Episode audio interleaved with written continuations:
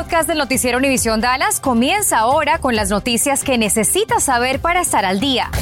Infórmate de los principales hechos que son noticia aquí en el podcast del noticiero Univisión Dallas.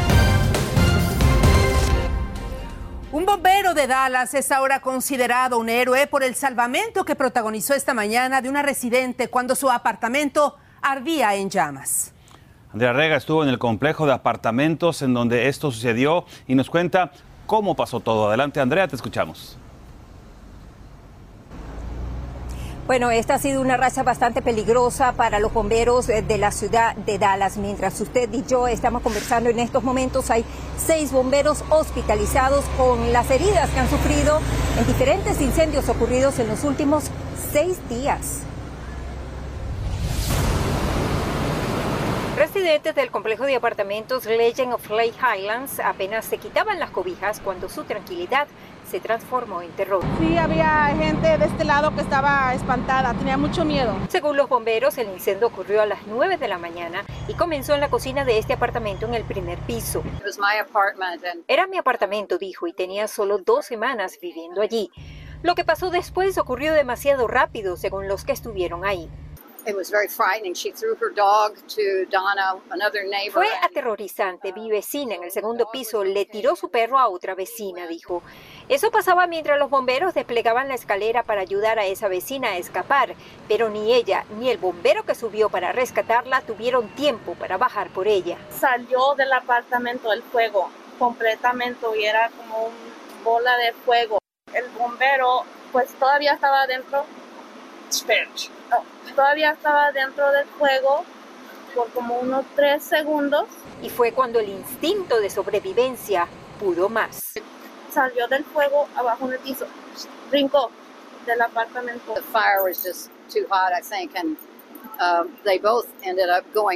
El fuego era tan intenso que el bombero y la residente cayeron del balcón, dijo. Este apagafuego cayó demasiado cerca de esta reja de metal en la que aún habían restos de sangre. Residentes nos dijeron que un trabajador de mantenimiento de nombre Antonio también cayó. Él y la señora que cayó sufrieron quemaduras. Ese bombero fue heroico, dijo. Él está ahora en el hospital con heridas en la parte inferior de su cuerpo. Ahora, los bomberos lograron contener este incendio en una hora y lograron también contener los daños a estos cuatro apartamentos que tengo a mi derecha. La administración de este complejo de apartamentos me dijo que tiene apartamentos disponibles, vacíos, para los residentes que así lo necesiten. Ana. Muchos incendios últimamente, Andrea, y aún no entramos a la época más propicia para ellos. Así es, y por eso casualmente esta semana se celebra la Semana de Prevención de Incendio y es muy importante, ya que todo esto está pasando y estamos entrando a esta temporada tan peligrosa, que usted reconozca los sonidos de su detector de humo y sepa qué significan. Le voy a mostrar esta gráfica para explicarle un poco. Si usted escucha tres sonidos fuertes y seguidos, hay humo o fuego en su casa, salga inmediatamente de ella, llame al 911 y no regrese, no entre de nuevo. Un sonido cada 30 o 60 segundos quiere decir que tiene que cambiarle la batería a su detector de humo. Y si ese sonido sigue después de haberle cambiado la, la, batería, pues quiere decir que su detector de humo ya llegó a su final, ya no sirve. Debe cambiarlo. Reconocer estos sonidos puede salvarle la vida. Desde Dallas, Andrea Rega Noticias, Univisión 23. Resultan con lesiones en una semana. En nuestra página de internet puede ver la información actualizada que tenemos respecto a la explosión de gas que dejó a tres bomberos malheridos. También qué hacer si sospecha que hay una fuga de gas y así prevenir una tragedia. La policía de Fort Worth solicita su ayuda para la identificación de tres personas de interés en el asesinato de una mujer hispana muy joven. Yesenia Abigail Corpus García, de solo 19 años de edad, fue descubierta la mañana del 14 de septiembre del año pasado, asesinada en el interior de su residencia al sur de la calle Adams, en el vecindario de Ryan Place. En este video puede ver a dos personas y a una tercera que aguarda detrás del volante de una camioneta pickup gris Dodge Ram de modelo entre 2011 y 2018 con placas temporales. Y la ciudad de Fort Worth confirmó la muerte de uno de sus trabajadores mientras reparaba una farola del alumbrado público. Se llamaba Jorge Gómez Guzmán quien tenía 28 años de edad y era el líder de la cuadrilla de la División para la Reparación de Farolas del Departamento del Transporte y Obras Públicas. Esta tragedia sucedió el 2 de octubre en el Boulevard Bakery. Su muerte está ahora bajo investigación. Y tenemos más detalles en torno a este incidente en nuestra aplicación Univisión DFW. Y atención si vive en la ciudad de Plano. Autoridades encontraron un mosquito portador del virus del Nilo en una de las trampas especiales que colocan en diferentes partes. Por lo mismo, mañana a partir de las 9 de la noche, cuadrillas de trabajadores fumigarán un área que comprende las calles, tome nota, la Middle Cove, la Bellflower, la Premier, la Yosemite y la Rainier. Autoridades de salud confirman con cifras en la mano que están a la baja las hospitalizaciones y los contagios de coronavirus aquí en el norte de Texas. El presidente del Consejo de Hospitales del norte de Texas dijo que las cifras son alentadoras porque hay que tomarlas con pinzas debido a la experiencia, porque señala que el virus no tiene palabra de honor y la nueva variante del coronavirus aún no está controlada and we're thankful for that. But we don't want people to kind of get a false sense of security. Dice que están agradecidos por eso, pero bueno, ellos no quieren que la gente tenga una falsa sensación de seguridad. También por lo mismo agregó que es importante en esta, en esta situación pues no bajar la guardia porque se trata de un virus muy peligroso y mortal, sobre todo con la llegada de las celebraciones del fin de año. El farmacéutico AstraZeneca solicita a la FDA la autorización sobre el uso de emergencia para su terapia con anticuerpos para prevenir el coronavirus. Informa que las poblaciones vulnerables como los inmunodeprimidos con frecuencia no pueden desarrollar una respuesta protectora después de la vacunación y continúan en riesgo de desarrollar COVID-19. Una opción adicional se presenta ahora junto a las vacunas para ayudar a proteger contra el coronavirus. Un ensayo previo reveló que la terapia con anticuerpos, llamada AZD7442, redujo el riesgo de desarrollar COVID-19 sintomático en un 77% en comparación con un placebo. Estás escuchando el podcast del noticiero Univisión Dallas. Hay tristeza en el distrito escolar de Richardson por la muerte de una maestra y un estudiante que se contagiaron de coronavirus. Ella se llamaba Eroleta Piasic y la alumna de décimo primer grado, Sanilla Magui, estaba en la preparatoria Wegner y los consejeros del distrito escolar están disponibles para apoyar moralmente a los estudiantes y también a los maestros.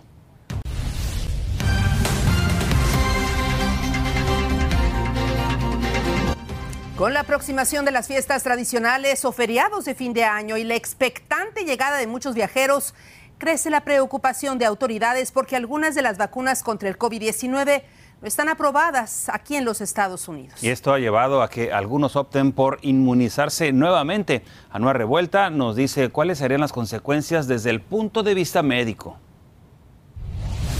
A partir de noviembre, los viajeros tendrán que presentar un comprobante de su esquema de vacunación completo para poder entrar al país con lo que no contaban muchas familias como la de Lourdes Flores, que planean reunirse para fin de año, es que no todas las vacunas son aceptadas para ingresar a Estados Unidos como por ejemplo la vacuna rusa Sputnik y la china CanSino. Mi otra cuñada no tiene aprobada la vacuna que es la rusa. Pura tristeza, pues de saber, pues no los tienes, están bien lejos y cuando los quieres ver te ponen ahora esta traba. Las vacunas que aún no están autorizadas por la Organización Mundial de la Salud para su uso de emergencia son la rusa Sputnik, la china CanSino, la norteamericana Novavax y las cubanas Abdala y Soberana. Puede ser que es porque no han avanzado con la misma prontitud que otras vacunas en cuanto a los estudios de fase 3.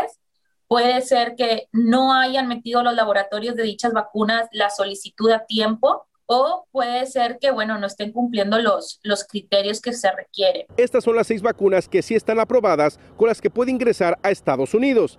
Pfizer, AstraZeneca, Johnson Johnson, Moderna, Sinopharm y Sinovac. La preocupación ahora se centra en que personas que recibieron algunas de las vacunas que no están aprobadas busquen revacunarse con las que sí lo están para así poder viajar. Si lo hacen nada más así sin consultar a su médico, podemos caer en el error de estarnos vacunando con vacunas que sean similares unas a otras. Entonces, no sabemos qué efecto pueda tener. o sea, que, los mecanismos de acción de una y otra se contrapongan y puedan tener efectos adversos o efectos eh, severos. Cabe destacar que el FBI está muy pendiente de este tema y advierte al público que falsificar un documento de vacunación es un delito grave con sanciones que podrían conllevar a multas o incluso la cárcel. Y en el distrito 5 de la ciudad de Dallas se va a llevar a cabo un evento para asesorar a las personas que tienen problemas para el pago de la renta. Esto será este jueves 7 de octubre de 3 a 6 de la tarde en el Eastfield Campus del Colegio de Dallas. Este se ubica en el 802 South Buckner Drive. Si usted ha sido afectado financieramente por el coronavirus y está por debajo del 80% del ingreso medio del área, es probable que califique. Esta zona es mayoritariamente hispana y la ciudad está ofreciendo asistencia a residentes con la renta con facturas de servicios públicos u otros tipos de gastos relacionados a un contagio del coronavirus en su familia. Califican a aquellos inquilinos que perdieron su empleo, que están trabajando menos horas, que ganan menos salario o que están en riesgo de ser desalojados de su hogar debido a la pandemia. Si está interesado en obtener esta asistencia, ingrese a la página oficial de la ciudad o por teléfono. El teléfono es el 817-392-7540. Y funcionarios de la ciudad de Arlington anunciaron que comenzarán a aceptar solicitudes para su programa de vales para asistencia de vivienda a partir de mañana 6 de octubre y hasta el 12 de este mes. La información detallada aparece publicada en nuestra página de internet univisiondfw.com. Mire usted, pese a que posiblemente no se espera una nueva emisión de un cheque de estímulo económico aquí en Texas, varias ciudades del Metroplex ya incrementaron sus salarios. Mire usted, se lo voy a graficar. Por ejemplo, Fort Worth y Arlington aumentaron los sueldos en un 4% para los empleados de su distrito. Denton y Mansfield lo hicieron en un 2%. Sin embargo, algo muy importante, Denton emitió un bono para sus empleados de 500 dólares. Y la ciudad de Irving, algo muy interesante, les dieron dos mil dólares al personal que regresó a los salones de clase apenas en septiembre pasado.